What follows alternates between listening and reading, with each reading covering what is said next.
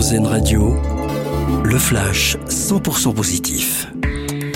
Bonjour à tous. Le geste héroïque de ces deux frères de 12 et 14 ans près de Toulouse. Ils ont sauvé un nouveau-né qui avait été abandonné dans un fossé. Attiré par les cris du bébé, ils l'ont immédiatement mis à l'abri et ont appelé les secours. L'enfant est en bonne santé désormais. Une réédition des livres de Roald Dahl garantie sans propos offensants. La maison d'édition Puffin a fait appel à des sensitivity readers, des lecteurs du sensible, afin de passer au crible plusieurs notamment Mathilda ou encore Charlie et la chocolaterie.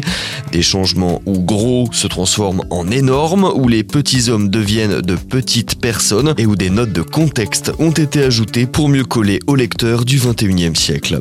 Ce sera peut-être le manuscrit le plus cher de l'histoire. La maison britannique Sotheby's s'apprête à mettre en vente un trésor de l'histoire, une Bible hébraïque datant du 10e siècle, un ouvrage millénaire donc qui a été estimé entre 30 et 50 millions de dollars. La vente aux enchères doit avoir lieu en mai à New York.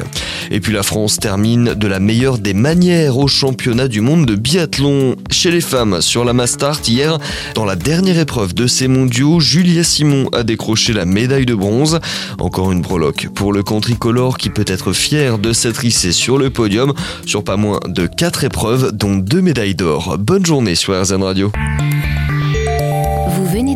le flash 100% positif, car RZN Radio regarde la vie du bon côté.